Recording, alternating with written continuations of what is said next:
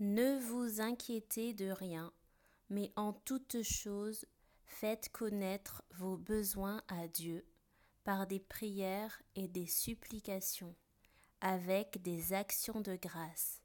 Et la paix de Dieu, qui surpasse toute intelligence, gardera vos cœurs et vos pensées en Jésus-Christ. Philippiens 4, 6 à 7.